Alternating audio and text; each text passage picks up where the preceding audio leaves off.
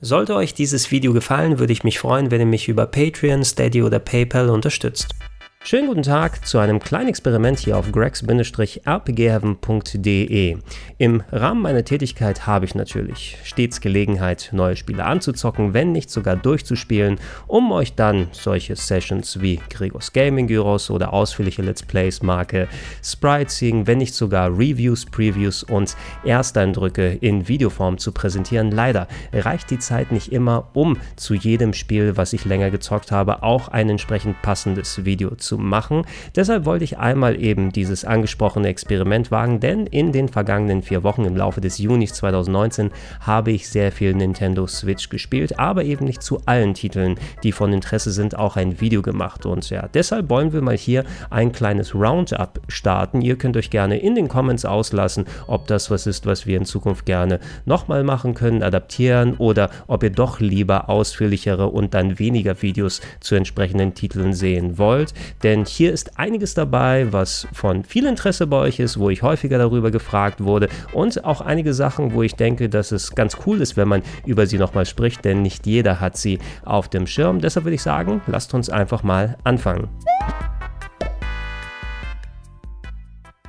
Starten wir mal mit der Switch-Version von Bloodstained Ritual of the Night.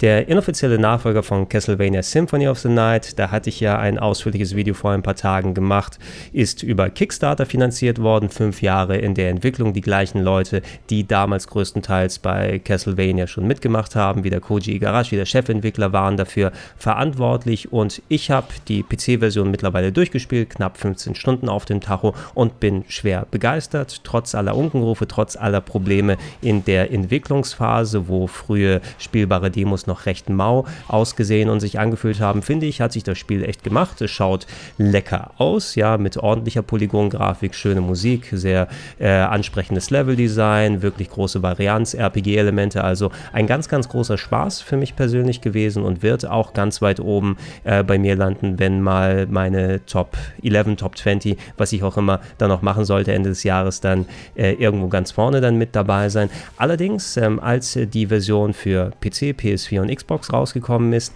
eine Version fehlte, denn die wurde eine Woche später erst released, weil der Entwickler noch Zeit haben wollte, daran zu schrauben und Sachen entsprechend fertig zu machen. Die Switch-Version eben. Ich habe jetzt die Switch-Version nachgeholt, habe knapp anderthalb Stunden gespielt und den kompletten Anfangsbereich auf dem Schiff gezockt, sowie einigermaßen in das Schloss rein, um mir da mal ein paar verschiedene Bereiche anzugucken. Es hieß ähm, von außen, dass da einiges an Performance-Problemen sein soll, dass die Auflösung und die Grafikqualität nicht so berauschend ist, dass man durchaus, äh, durchaus lange Ladezeiten und Ruckeleien da hat. Ähm, von der Entwicklerseite hieß es auch, hey, wenn du die äh, Switch-Version spielst, bitte zieh dir auch vorher den aktuellsten Patch. Der ist zum Aufnahmezeitpunkt auch drauf gewesen auf der Version, äh, die ich gespielt habe in der Footage, die ihr gerade seht.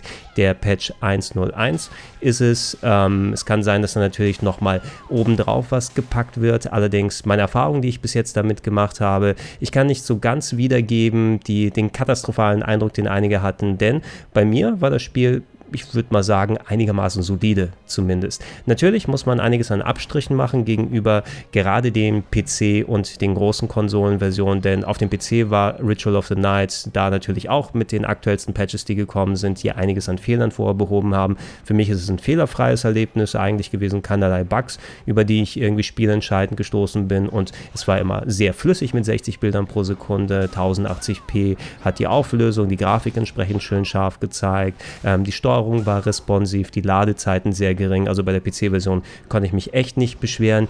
Hier fühlt sich so an, als ob man einen PC-Titel genommen hat und da Auflösung runtergedreht hat, an der Effektqualität nochmal ein bisschen runtergeschraubt hat, nicht die Settings zum Beispiel auf Ultra gelassen hat, sondern eher auf Mittel, sagen wir mal, und natürlich noch ein bisschen was an den Ladezeiten dazu bekommen hat. Ähm, aber mein Eindruck von den ersten anderthalb Stunden, selbst an Stellen, wo ich erwartet habe, dass die Switch da groß in die Knie geht, ist es eigentlich nicht gegangen. Ähm, das Game sollte mit einer internen Auflösung von ja, maximal 720p laufen. Es wirkt auf jeden Fall schon unschärfer als die 1080p, mit der ich es auf dem PC gespielt habe. Allerdings, das ist jetzt mein rein persönlicher visueller Eindruck, den ich hatte. Ich habe hier nicht die entsprechenden Tools wie manche äh, Portale wie Digital Foundry, die natürlich ganz exakt die Pixel und die Framerate zählen können. Auf jeden Fall läuft das Spiel aber etwas niedriger aufgelöst, vielleicht sogar unter 720p und vor allem die Grafikeffekte sind runtergesetzt. Das kann man zu Beginn äh, auf dem Schiffsbereich ganz gut erkennen, denn da waren zum Beispiel sehr starke Regeneffekte noch deutlich auf dem PC. Der Regen ist hier zwar auch vorhanden, aber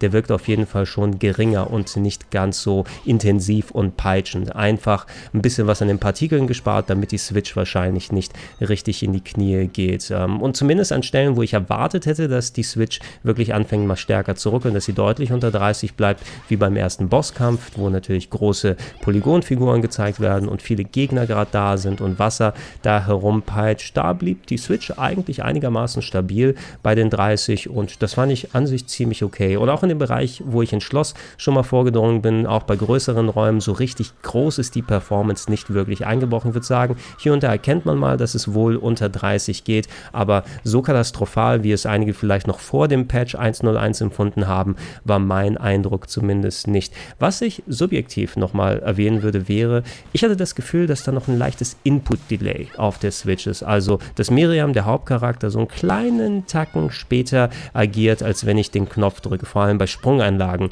war das dann zu merken. Ich drücke den Knopf und Miriam bewegt sich ja so ein Mühe später, als ich es auf dem PC zumindest subjektiv empfunden habe. Das kann vielleicht ein ganz persönlicher Eindruck sein, weil die PC-Version läuft eben mit 60 Bildern. Es wirkt alles performant und echt respo responsiv. Und jetzt, wo ich es bei der Switch ausprobiert habe, hatte ich eben das Gefühl, dass das alles sich ein bisschen träger spielt. Vielleicht ist es aber auch eine Folge der 30 Bilder pro Sekunde und ich bilde mir das nur ein. Gegebenenfalls, wenn nicht, kann es aber auch eine Sache sein, die dann mit späteren Patches noch behoben wird, weil unspielbar war es nicht. Es war aber eine kleine Umstellung für mich, um so weiter zu spielen. Ansonsten mit 1.01, ich bin über keine großen Bugs hier wieder gestolpert. Es kann natürlich sein, dass in späteren Bereichen des Schlosses es anfängt richtig zu ruckeln. Da gibt es noch einige Bereiche, die noch ein bisschen aufwendiger und performancehungriger sind. Also eventuell sind wir da noch nicht ganz äh, in trockenen Tüchern sozusagen. Aber von meinen ersten eineinhalb Stunden aus würde ich jetzt die Switch-Version als solide bezeichnen. Und ich persönlich würde immer noch die PC-Version oder die großen Konsolen-Version präferieren, weil einfach 60 Frames und die hohe Auflösung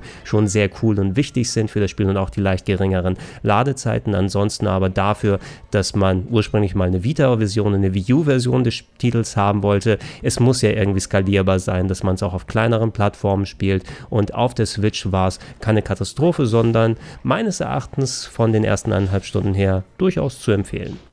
Gehen wir zum anderen großen Release rüber und da habe ich auch schon etliche Stunden investiert, nämlich Super Mario Maker 2, der erste Teil eines meiner absoluten Highlights auf der Nintendo Wii U. Das hätte ich persönlich nicht so erwartet, dass ein Mario Baukasten mich so sehr in Beschlag nehmen kann. Damals zu EMP Twitch-Zeiten, wo ich ja noch regelmäßig gestreamt habe, ähm, für die Kollegen von EMP, da hattet ihr ja auch als Zuschauer mir häufig Level geschickt, die wir gemeinsam gespielt haben. Wirklich ein ganz, ganz großer Fun. Das hoffe ich mir auch jetzt von von Super Mario Maker 2. Die Version, die ich vorab schon mal spielen konnte, die war jetzt noch nicht so geschaltet, dass ich mir Level runterladen kann oder dass ich die Online-Funktion vernünftig ausprobieren kann.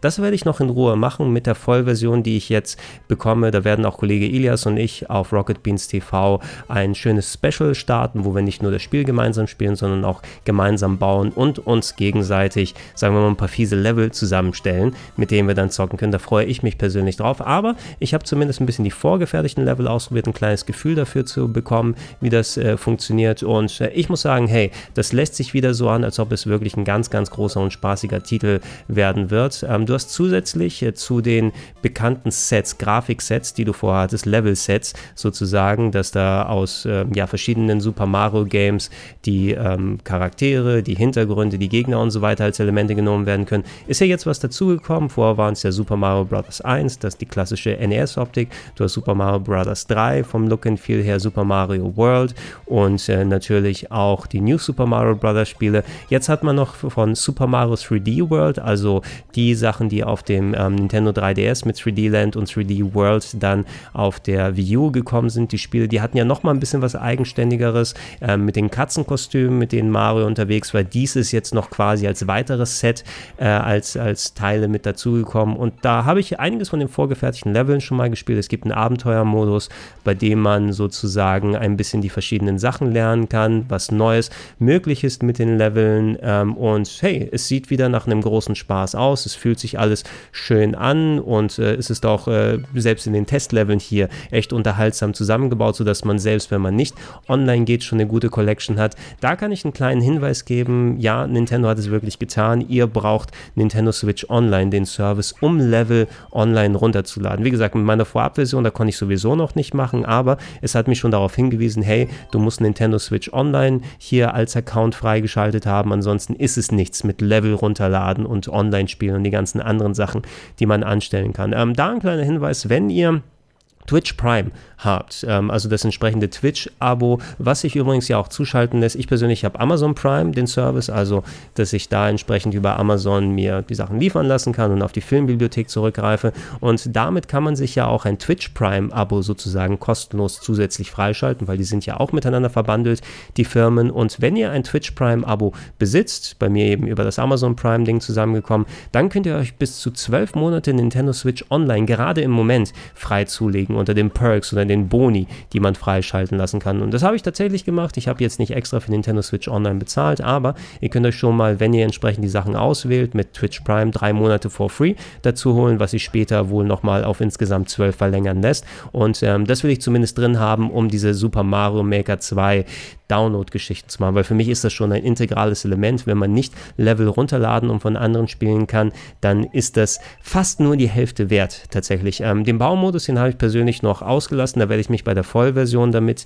investieren. Ich habe so ein bisschen die kleine Sorge, denn ähm, auf der Wii U war das Coole, dass ihr eben wirklich den Touchscreen parallel auch äh, ja, in der Hand auf dem Wii U Gamepad hattet und sozusagen direkt mit dem Stylus die Level malen könnt, während auf dem Fernseher ihr sie seht. Jetzt ist das es natürlich ein klein bisschen anders, denn wenn ihr auf dem Fernseher spielt, habt ihr natürlich die Switch nicht mit dem Touchscreen dabei und sonst müsstet ihr es im Handheld-Modus machen, aber dann habt ihr gleichzeitig quasi eure Tools, die überall drauf sind und habt keine freie Sicht nochmal auf den Level, die ihr auf dem Fernseher irgendwie zusätzlich spielen könnt. Also es ist schon cooler gewesen, diese zweierlei Trennung da irgendwie zu haben in der Bauphase. Jetzt seid ihr eben eingeschränkt ein bisschen mehr von den Möglichkeiten. Werde ich noch ermitteln, wenn dann ähm, die finale Version bei mir hier eingetroffen ist. Und äh, da sollen ja auch solche Features wie das Koop-Bauen zusammen drin sind, das Koop-Spielen nochmal mit äh, dazu gepackt sein. Aber das werde ich noch ähm, weiter ausprobieren, wenn wir mit Ilias das entsprechend gespielt haben. Ansonsten alles, was ich davon bisher gesehen habe, ihr seht euch hier die gecapturete Footage.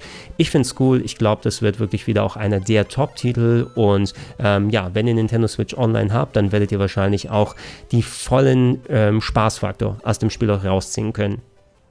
Ein weiterer Port ist von Capcom rausgekommen. Die haben ja von einem halben Jahr ungefähr mit äh, Onimusha den klassischen PS2 Survival Horror Titel aus dem feudalen Japan umgesetzt auf die Nintendo Switch. Ganz solide ist es gewesen, perfekt würde ich nicht sagen, weil man hat sich schon jetzt ähm, zwar Mühe gegeben mit dem Spiel, es läuft auch einwandfrei auf der Switch, was bei Onimusha da der Fall eben gewesen ist, aber um die Grafik hoch zu skalieren, wurden die Render-Hintergründe mit einem recht hässlichen Filter hochgerendert und ähm, ja, es wurde so das, das Nötigste nur getan, um es umzusetzen. Ich habe es doch gerne durchgespielt auf der Switch, aber es wirkte jetzt nicht wie das allerwertigste Remake oder besser gesagt Remaster aller Zeiten. Es war passabel und genau das kann man auch auf Devil May Cry hier umsetzen. Auch ein vergleichsweise früher PlayStation 2 Titel, von dem es ja bereits eine HD-Version gegeben hat, wenn man mit HD 720p versteht, was ja eigentlich das Grunddetail von HD ist, ähm, dass es mindestens mit 720p läuft. Denn in der Auflösung ist die PS3-Version gelaufen. Es gab ja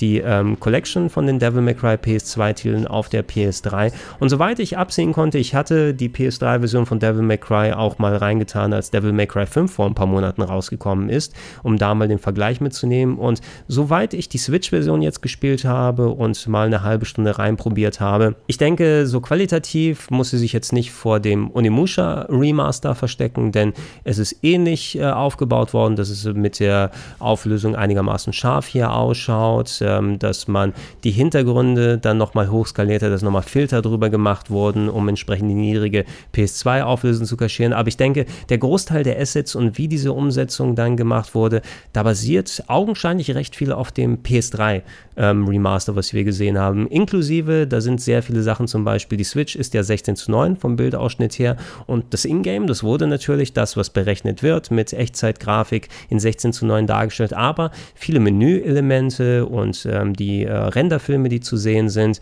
ja, die sehen natürlich einerseits erst ja so aus, dass man den Filter drüber getan hat und die hochskaliert hat und die sind nur in 4 zu 3 vorhanden. Also habt ihr recht häufig die Trauerbalken, die schwarzen Balken links und rechts, wenn ihr in die Menü schaltet oder wenn mal Movies und so weiter kommen, weil es eben nicht anders möglich war, ohne da ziehen zu zerren und es zu beschneiden. Das schmälert so ein klein wenig den ganz positiven Eindruck, weil es ist immer noch PS2-Grafik, die man sieht, aber die läuft dafür sehr scharf und sehr flüssig mit 60 Bildern pro Sekunde. Ich würde würde auch sagen, es fühlt sich wie 1080p an. Wie gesagt, als Nicht-Pixel-Zähler muss ich nach persönlichem Eindruck gehen, aber ich hatte nicht jetzt das Gefühl, dass es alles sehr unscharf aussieht, mit Ausnahme, wenn eben diese Elemente hin dazukommen, die als äh, ja, Bild vorhanden gewesen sind, die Menüs und die anderen Sachen, die dann hochskaliert und mit dem Filter nochmal drüber gebügelt wurden.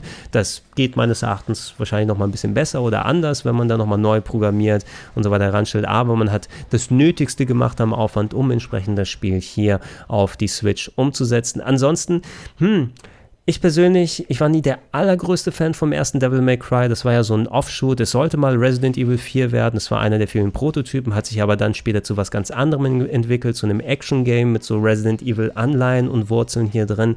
Ähm, es hat ja immer noch diese Resident Evil-typischen Kamerawechsel von früher, dass es ein bisschen problematisch wird mit der direkten Steuerung von Dante, wenn er da drum herum geht. Und ich finde es auch immer ein bisschen anstrengend, da mit dem Schwert herumzukämpfen und so herumzuballern. Es ist vernünftig spielbar, wenn man sich die Steuerung Steuerung erstmal drauf schafft. Und wie gesagt, Aussehen tut es gut genug äh, und, und ähm, Spielen tut sich ebenso wie auf der PS2. Ich finde aber, ähm, dass sowas wie Onimusha einen kleinen Tacken besser für mich gealtert ist. Da habe ich mich noch gerne dran gesetzt und die sechs, sieben Stunden durchgezockt, die ich für das Spiel dann gebraucht habe. Bei Devil May Cry dem ersten Teil zumindest muss man noch so ein bisschen die Muße, die Motivation finden, sich da reinzufuchsen, weil es eben durch das alte Kontrollschema und ähm, die ähm, etwas betagtere Grafik trotz der hohen Auflösung ist es eben immer noch ein früher PS2-Titel. Äh, muss man zurechtkommen und gucken, ob man noch richtig Bock drauf hat. Ich hätte auch ganz ehrlich ein bisschen drauf gehofft, wenn wir eh schon die Trilogie bekommen haben als Remaster mit Teil 2 und Teil 3 noch zusammen, warum jetzt hier einzeln den ersten Teil noch mal rausziehen und entsprechend für den Preis hier verkaufen. Man kann es machen, wenn man absoluter Devil May Cry Fan ist. Da kann man nichts wirklich ganz grob an, der, äh, an dem Remaster hier aussetzen, aber ich würde maximal sagen, das ist was für Fans. Bisschen fixer können wir mal die ganzen Classic Game Neuauflagen oder Collections zusammenfassen. Davon gab es ja einiges. Auch im Juni immer wieder mal ein gern gesehenes Genre hier auf der Nintendo Switch. Ähm, die Contra Anniversary Collection ist ja quasi als in Anführungsstrichen Shadow Drop auf der E3 2019 released worden. Mitten äh, mit der Ankündigung kam auch, ey, übrigens, jetzt ist es erhältlich. Ich habe auch schon ein ausführliches Review dazu gemacht. Eine sehr solide Sammlung an acht ja, respektive sieben Titel waren es, wenn man es genau nimmt in den japanischen Versionen, die drauf gewesen sind, aus der Contra-Probotector-Serie von Konami, die klassischen Run and Guns, sehr viel Schönes mit dabei gewesen, portiert von M2, den Meistern, die sowas machen, die auch sich schon um die anderen äh, Konami Collections gekümmert haben, die vorher rausgekommen sind, die Arcade-Sammlung und die Castlevania-Sammlung waren ja auch entsprechend gelungen. Und auch hier an den Ports gibt es nicht so viel dann auszusetzen, es hätten meines Erachtens noch ein paar mehr Spiele drin sein können, finden, aber ansonsten haben die dann echt gute Arbeit geleistet, auch mit den Optionen, die da sind. M2 steht ja da eigentlich immer für Qualität. Da ist übrigens aber jetzt auch nochmal ein Patch nachgekommen, der äh, ermöglicht hat, dass man auch die japanischen Versionen von allen Titeln ausprobieren kann. Da kann man jetzt ein Menü weiter sozusagen schalten und hat endlich auch die Auswahl der japanischen Fassungen, die nicht immer inhaltsgleich sind. Zum Beispiel auf dem Mega Drive das ähm, Contra äh, oder Schrägstrich äh, Contra Hardcore hieß es in der US-Version, Protector in der deutschen und ähm, dann die japanische Fassung zum Beispiel, die hat äh, leicht andere Spielbarkeiten, Energiebalken statt One-Hit-Kills, das das Ganze wesentlich angenehmer zu spielen macht und dadurch wird es zum Beispiel sehr sinnvoll, dass man da noch die japanische Version zocken kann. Sehr schön, dass sowas nochmal nachgeliefert wurde, inklusive auch die Möglichkeit, ähm, die Knöpfe zu ändern. Das habe ich jetzt nicht nochmal selber ausprobiert, aber das habe ich im Factsheet nochmal gelesen. Das war auch eine Sache, die angemerkt wurde, weil ähm, speziell zum Beispiel bei der Castlevania-Sammlung, für die auch die gleichen Updates gelten, als auch für die Arcade Collection. Also auch die haben die japanischen Versionen und entsprechend die Änderbarkeit der ähm, Controller-Belegung dann nochmal dazu gekriegt. Da waren äh, Peitschen und Springen vertauscht gegenüber dem, wie man es zum Beispiel auf dem NES herkannte. Und es gab keine Möglichkeit, in den Spielen direkt das zu ändern, sondern man musste zum Beispiel auf PS4 und Xbox ganz tief in die konsoleninternen Menüs gehen und das für dann alle Games irgendwie umstellen, was ja auch nicht wirklich Sinn der Sache war. Das ist auch noch was, was hinzugefügt wurde, was für viele auch ein ganz großer Kritikpunkt ist. Einfach, dass man Springen und Peitschen für Jahrzehnte so beigebracht hat, wie es auf den Tasten verteilt ist und dann ist es auf einmal invertiert und es funktioniert alles nicht mehr so richtig. Ähm, von dem, was ich probiert habe, ist es leicht, die japanischen Versionen einzustellen. Man sollte wirklich jetzt nur noch wenig Grund haben, sich dazu beschweren und sehr schön, dass da nochmal nachgebessert wurde. Die Collections, die von Konami gekommen sind, sind tatsächlich auch welche der besten, die momentan ja ihre Arbeit so erledigen, wie sie sollten hier auf der Nintendo Switch. Natürlich, wenn wir bei M2 sind, für Sega machen sie ja auch seit einiger Zeit mit den Sega Ages Spielen dann schöne Updates, vielleicht sogar die besten Versionen dieser Games, die wir bis dato gesehen haben auf der Switch. Ähm, eine Serie, die ja bereits auf der PlayStation 2, glaube ich, damals angefangen hat, wo M2 klassische Titel vornehmlich aus der Arcade, aber dann auch später von Konsolen beispielsweise oder auch selbstprogrammierte Sachen, wo sie eigene Sequels gemacht haben, die in der Form nicht existiert haben von Spielen wie Fantasy Zone 2 in der Arcade-Version. Ähm, die haben Sammlungen gemacht oder Einzeltitel umgesetzt äh, in der Retro Collection auch mit sehr viel Aufwand von jetzt den Wonder Boys, Fantasy Zone, Altered Beast, äh, wie sie alle heißen, Space Harrier, Outrun und so weiter. Und das über die Jahre immer wieder mal gemacht. Äh, in den letzten, vor allem auf dem Nintendo 3DS mit schönen Umsetzungen gekommen, wo auch noch 3D-Effekte dazugekommen sind. Und eben jetzt hier auf der Switch peu à peu, wo viele Titel, die wir schon mal vorher gesehen haben, jetzt nochmal aufgelegt wurden, aber auch ein bisschen was Neues mit dabei ist. Ich persönlich ähm, habe mir einen japanischen Account ja vor einiger Zeit gemacht und einige der Sachen, die jetzt rausgekommen sind, auch auf Japanisch schon vorab gespielt. Die Preise, ich finde, sie könnten auch ein bisschen geringer geringer sein. Die kosten meist neu 6,99 für einen Titel, in Japan 999 Yen, was sogar noch einen kleinen Tacken teurer ist, wenn man sich die japanische Version holt. Aber ich habe es einfach gemacht, weil die dann meist etliche Wochen, wenn nicht gar Monate vor den anderen Versionen draußen sind und außerdem schon komplett in Englisch vorhanden, sodass man da keine Probleme hat. Ähm, ich persönlich hatte viel Spaß zum Beispiel mit der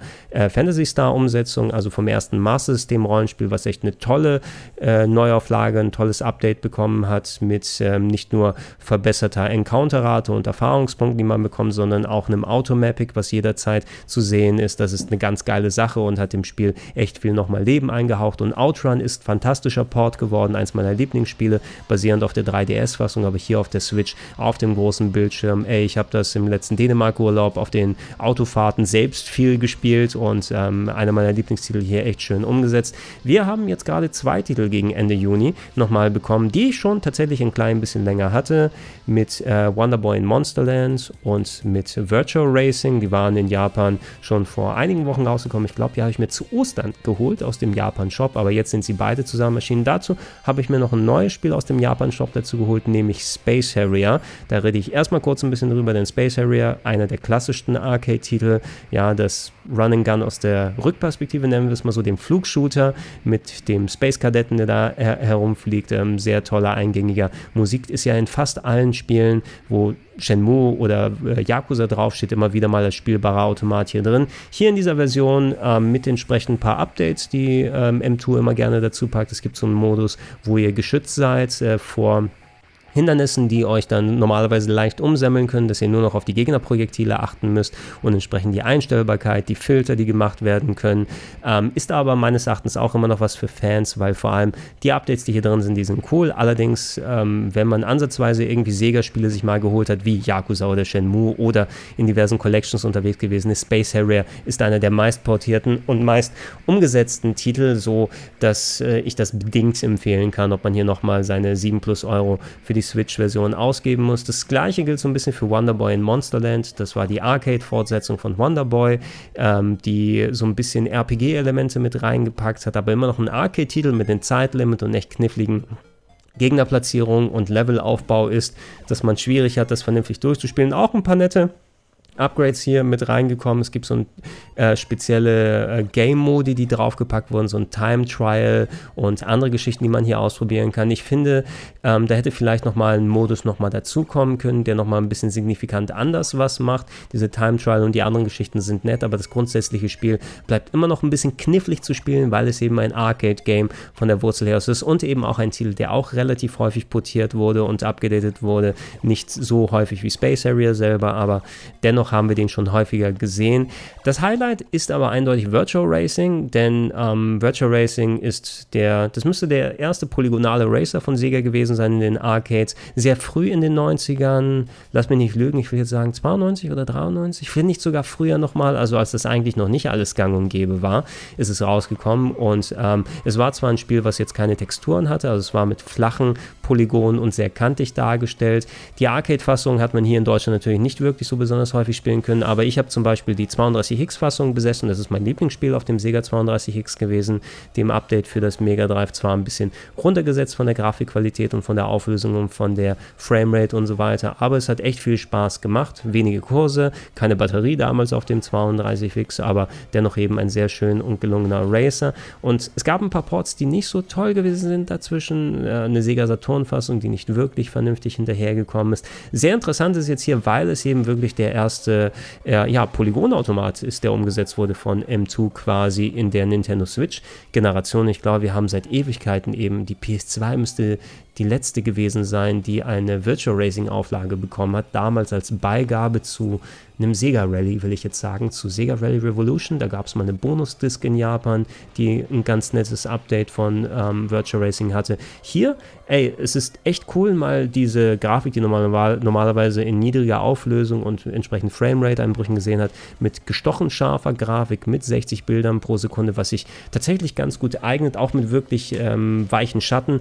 diesmal zu sehen. Also nicht, dass da irgendwie ist überall pixelt und kantet die ganze Zeit, sondern dass du tatsächlich dieses flüssige flüssige, klassische Arcade-Erlebnis in der hohen Auflösung mal vernünftig umgesetzt bekommst und spielt sich auch wirklich einwandfrei. Ich hatte das Gefühl, dass die Analogsticks mit der Standardeinstellung ein bisschen empfindlich gewesen sind, sodass ich lieber mit dem Steuerkreuz gespielt habe, was bei einem Rennspiel nicht ganz so Sinn der Sache ist. Und die Joy-Cons haben natürlich keinen Analog-Gas und Bremse, was man geben kann, was ich finde, ich auch eigentlich imperativ für so ein Racing-Game ist. Aber gehupft wie gesprungen. Ähm, es ist auf jeden Fall der spannendste und interessanteste Release. Es gibt immer noch so ein paar kleine Sachen. Ich glaube, die dann von Hardcore-Fans angemängelt äh, oder bemängelt wurden, dass äh, angemerkt und bemängelt wurden, dass zum Beispiel das Rot, äh, das man ähm, seinem Fahrzeug geben kann, in der Grundeinstellung nicht so rot ist wie im Original, sondern da muss man im Menü erst ein oder zweimal umstellen und dann wird es erst richtig rot.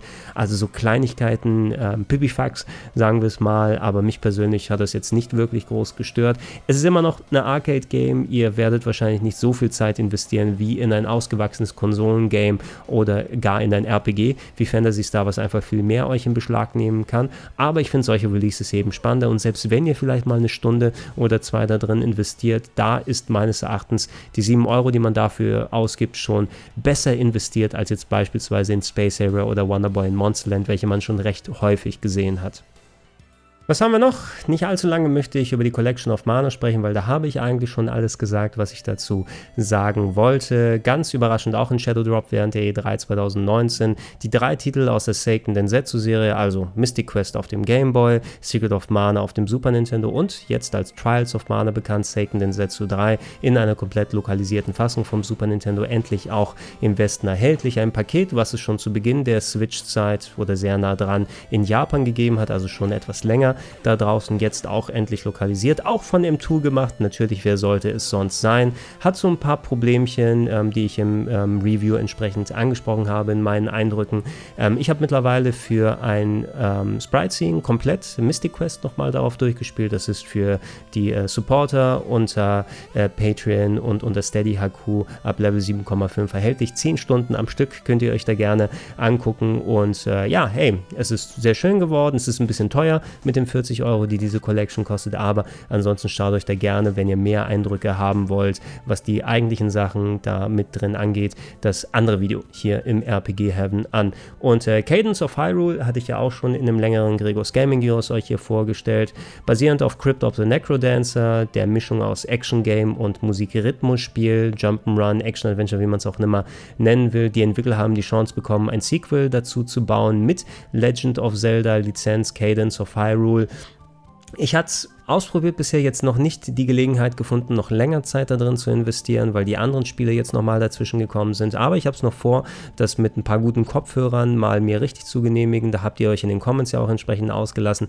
Es ist schwierig reinzukommen, wenn man keine Erfahrung mit Crypt of the Necrodancer hat, also im Takt herumspringen und quasi dann Aktionen machen, die eigentlich nicht besonders viel mit Rhythmusmusik-Game zu tun haben. Und es ist natürlich sehr ungewöhnlich, dass die offizielle Zelda-Lizenz in so einen Titel reingegangen ist, aber anscheinend passt es ja wohl ganz gut für die Leute, die äh, Crypt of the Necrodancer mochten. Ich glaube, die sind auch echt warm geworden mit äh, Cadence of Hyrule, wobei es den ganz Hardcore Necrodancer-Spielern ein bisschen zu leicht gewesen ist. Den Eindruck hatte ich nicht, aber ich habe auch Necrodancer noch nicht wirklich gespielt. Ich musste erstmal reinkommen in die Art, wie dieses Game funktioniert und wie der Rhythmus da abläuft. Ähm, könnt ihr gerne selber euch mal in Betracht ziehen. Schaut euch da auch die anderen Videos an. Ich persönlich werde da noch mal ein bisschen mehr Zeit investieren, aber der Groschen, der muss bei mir natürlich erstmal noch fallen. Bevor wir mit einem kleinen Geheimtipp rausgehen, einige Spiele gab es, die ich auch schon hier auf der Switch habe, aber wo ich noch leider gar keine Zeit investieren konnte. Super Neptunia RPG als auch Atelier Lulua The Sion of Arland. Ähm, beide Spiele aus langlebigen Rollenspielserien. Die Neptunia-Sachen waren nie so ganz richtig meins, aber das Super Neptunia RPG scheint jetzt hier wohl Elemente aus solchen Side-Scroller-RPGs mitgenommen zu haben, wie Valkyrie Profile oder Exist Archive. Ich persönlich mag Valkyrie Profile sehr gerne, erwarte jetzt nicht von Super Neptunia RPG, dass es den gleichen Anspruch hat oder die gleiche spielerische Qualität, aber zumindest das ist was, was ich noch ausprobieren möchte. Da bin ich auch gerne auf eure Meinung gespannt, wenn ihr schon gezockt habt, ob es sich jetzt lohnt, da Zeit zu investieren oder ob man da wirklich ein Hardcore Neptunia-Fan sein wird. Was ich auf jeden Fall ausprobieren wär, werde, ist aber Atelier Lulua.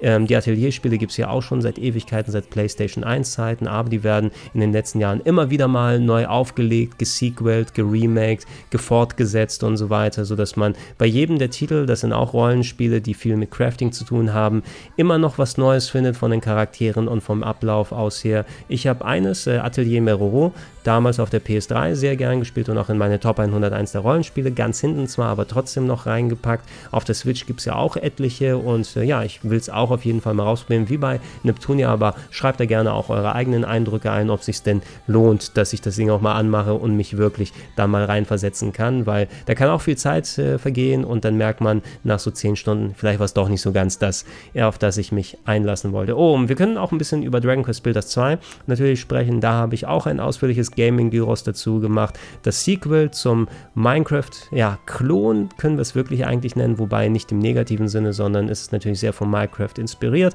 aber mit der Dragon Quest Lizenz, mit Story und äh, Grafik ausgestattet, nennen wir es mal so. Und äh, da hat mir der erste Teil viel Spaß gemacht und jetzt auch die Demo auf der Switch habe ich durchgespielt. Ich habe die Finalversion für die PS4 bereits da, aber die werde ich noch in Ruhe ausprobieren und dann ab dem 10. oder 12. Juli, ich glaube so um den Dreh sollte es rauskommen, dann ausführlicher mit euch da mal was review-technisch oder vielleicht sogar Let's Play-technisch dann anstellen hier auf dem Kanal. Die Demo ist sehr umfangreich, gibt es im Switch äh, Store, im eShop, als auch auf PS4, glaube ich, mittlerweile, aber ich habe es auf, auf der Switch jetzt hier gespielt, weil das eigentlich auch ganz cool passt. Ne? Das ist ja gerade ein Titel, den man auch ganz gerne mal mitnehmen möchte. Leider kann man den Save aus der Demo nicht in die finale Version mit rübernehmen. Das hätte ich persönlich noch ganz cool gefunden, denn die ist sehr umfangreich. Fast zwei Stunden konnte ich da spielen, mit den ganzen Anfang und die ersten zwei Kapitel da so ausloten und es hätte sich auch angeboten, da man da auch saven kann, dass man den mitnimmt Fühlt sich sehr schön an, ein bisschen storymäßig was anderes ausprobiert. Elemente aus den Dragon Quest 2 RPG-Stories sind jetzt mit reingeführt worden. Auf der Switch ein bisschen Probleme, was die Performance angeht. Also jetzt nicht schlimm, würde ich sagen. Ne? Also die, die Framerate, die kann auf bis zu 60 hochgehen, aber es gibt so einige Stellen, wo man merkt, dass die Grafik so ein bisschen einbricht, gerade wenn man viel Weitsicht irgendwo hat, dass es schon auf 30 oder noch ein bisschen weiter runter geht. Aber es ist jetzt keine große Ruckeleinlage. Ich glaube, da werden sich die meisten Leute nur wenig dran stören. Das ist denke ich mal, auf der PS4. Die Version habe ich noch nicht ausprobiert. Allerdings, um vom ersten Teil abzuleiten, die waren ja recht bombenfest mit 60 Bildern, zumindest von dem, was ich damals gespielt habe, wie ich noch den Eindruck hatte. Und ich schätze, dass es jetzt mit den anderen Fassungen auch so sein wird. Ähm, wenn man jetzt nicht ein bisschen groß Probleme damit hat, was so die Framerate angeht, dann denke ich, wird auch die Switch-Version auch wirklich zu empfehlen sein. Und probiert die Demo einfach mal selber aus oder schaut euch alternativ das Video hier auf dem Kanal an. Ein Titel, den ich aus Zeitgründen leider auch noch nicht anfassen konnte, ist My Friend Pedro. Da haben wir uns im letzten Jahr auf der E3 ja sehr darüber gefreut, als es äh, angekündigt wurde. Rein äußerlich denkt man zuerst ein Metroidvania, aber dann sieht man wahnsinnige Action, Tarantino-Style, Slow Motion, ein bisschen Max Payne drin. Einfach ein richtig cooles Action-Game mit so ein bisschen Hotline Miami-Anleihen, will ich sagen. Und ich mag Hotline Miami sehr, sehr gerne. Das ist auch jetzt rausgekommen auf der Switch. Allerdings, ja, das ist ein Spiel, das möchte ich mir auch wirklich aufsparen. Da möchte ich wirklich genug Zeit und Aufmerksamkeit haben, mich dem komplett widmen zu können. Deshalb nicht einfach als Schnellschuss mal kurz reingetan und mal angesehen, damit wir ein bisschen was drüber sagen können. Da werde ich bei Interesse gegeben gegebenenfalls gerne auch nochmal später was sagen, aber ihr solltet auf jeden Fall euer Auge offen halten und äh, ja, dann mal selbst ausprobieren, wenn die Gelegenheit da ist. So, und der kleine Geheimtipp, über den ich noch sprechen wollte, das ist Furwind, ein kleines Jump'n'Run, was auch gerade frisch vor einigen Tagen erschienen ist. Und äh, ich schaue mir sowas ja immer mal gerne an. Es gibt ja solche Titel wie ähm, Fox and Forest, an das mich das tatsächlich beim ersten Blick am meisten erinnert hat, die auf einmal da sind, wo man sagt, hey, das ist ja ganz cool, schön, dass man es ausprobieren kann. Und äh, manche sind auch dann so, dass sie richtig durchstarten. Sowas wie Celeste ist ja wirklich richtig abgegangen, war auch ein tolles Spiel mit eigenständigem Ansatz und auch sehr ähm, ansprechender Spielbarkeit, nennen wir es mal so, mit hohem Schwierigkeitsgrad, wo man sich aber auch gerne rein verbissen hat. Ähm, wir hatten auch solche Titel wie Agelos, die ein bisschen länger jetzt auf der Switch draußen sind. Äh, der Wonderboy-Klon, ähm, den ich auch in die Top 101 der besten Action-Adventures, zwar auch hinten, aber trotzdem noch reingewählt habe, hat auch mittlerweile auf der Switch seinen Platz gefunden, ein paar Updates bekommen. Fervent, ähm, ihr spielt einen kleinen Fuchs. Das Game ist ein bisschen anders aufgebaut als jetzt das Fox and Forest, was äh, da ein großes Tribut gut zur Super Nintendo-Ära war, mit dem entsprechenden Schwierigkeitsgrad auch, was eher so in Richtung Ghouls and Ghosts gegangen ist und wie der Levelaufbau und die Moves und so weiter da aufgebaut waren. Fervent hat so ein bisschen auch was von einem westlichen Jump'n'Run gehabt, also westlich in der Richtung. Mich hat es eher an solche Computer-Jump'n'Runs von früher erinnert, also eher nicht die Super Nintendo und Mega Drive-Schiene, sondern sowas, was man auf dem ähm, Amiga vielleicht gesehen hätte, ja, sowas in Richtung Mr. Nuts oder Frog oder James Pond, wobei die meisten Sachen von denen natürlich auch auf Konsolen rausgekommen sind, ähm, wo du ein bisschen weitläufigere, ein bisschen Action-Adventure-artige Level hast, sagen wir es mal, wo es nicht einfach nur von links nach rechts oder so ist und ihr dann mit euren Jump'n'Run-Skills durchkommt, sondern ihr müsst auch erkunden, ihr müsst Bosse zwischendurch schlagen, ihr müsst Sachen einsammeln, ihr habt einen Doppelsprung und eine Attacke und so weiter. Ich habe nur ein bisschen bisher reingespielt, einfach um mir das mal anzuschauen. Hat eine echt schicke Grafik. Ich glaube, es müsste von dem spanischen Team sein, weil die einzige Sprachmöglichkeiten, die ihr habt, ist Englisch und Spanisch da bisher zu wechseln. Deshalb, das extrapoliere ich einfach mal draus. Und äh, ja, das kurze Anspielen, was ich hatte, das war durchaus ganz nett. Ja, der Level war jetzt nicht so aufwendig eingebaut. Man muss so ein bisschen in die Steuerung reinkommen, wie der kleine Fuchs sich steuert. Aber es sieht ambitioniert und nett genug aus, ist auch hübsch animiert, hat nette Musik, die im Hintergrund spielt, dass man dem vielleicht mal eine Chance geben sollte. Schaut euch mal die Screen Screenshots oder gegebenenfalls auch den Trailer an. Ähm, findet ihr im Switch Store und eventuell ist es ja was, was jetzt nicht unbedingt äh, auf Celeste-Niveau euch in Beschlag nehmen wird, aber für was Kleines zwischendurch, warum denn mal nicht? Und das war mein persönlicher Juni-Roundup zur Nintendo Switch. Ich hoffe, ihr seid über die Titel, über die ich nochmal ein bisschen länger reden wollte, vernünftig informiert, ohne dass ich jetzt extra lange Videos dann dazu gemacht habe. Ähm, eure Highlights, die vielleicht hier nicht vorgekommen sind, gerne auch unten in die Comments mit reinschreiben oder eure Eindrücke zu den Spielen, über die ich was geredet habe. Und vor allem, ist es was, was wir in der Form nochmal wiederholen sollten, ne? dass wir auch vielleicht im nächsten Monat, wenn ich denn wieder viel auf der Switch spielen sollte, so ein Roundup mache. Oder ist es für euch geiler, wenn ich einfach mal separate Videos mache und ähm, wir eher im Detail nochmal wirklich sehr ausführlich drüber quatschen. Vielleicht lohnt sich das ja auch eher für euch. Da bin ich mal gespannt darauf, wie dieses Experiment letzten Endes ausgeht. Ansonsten bedanke mich fürs Zuschauen. Gerne solche Videos weiter auf rpgheaven.de euch anschauen. Ansonsten Podcast-Version, wenn sich anbietet, auf Plauschangriff.de zusammengesammelt oder in den Gedankensprung-Feeds direkt zum Runterladen. Und natürlich solltet ihr es noch nicht tun. Ich würde mich sehr freuen, wenn ihr mich mit einem kleinen monatlichen Betrag unterstützt unter patreon.com slash rpgheaven, steadyhaku.com slash rpgheaven oder direkt unter paypal.me slash Vielen Dank fürs Zuschauen und bis dann.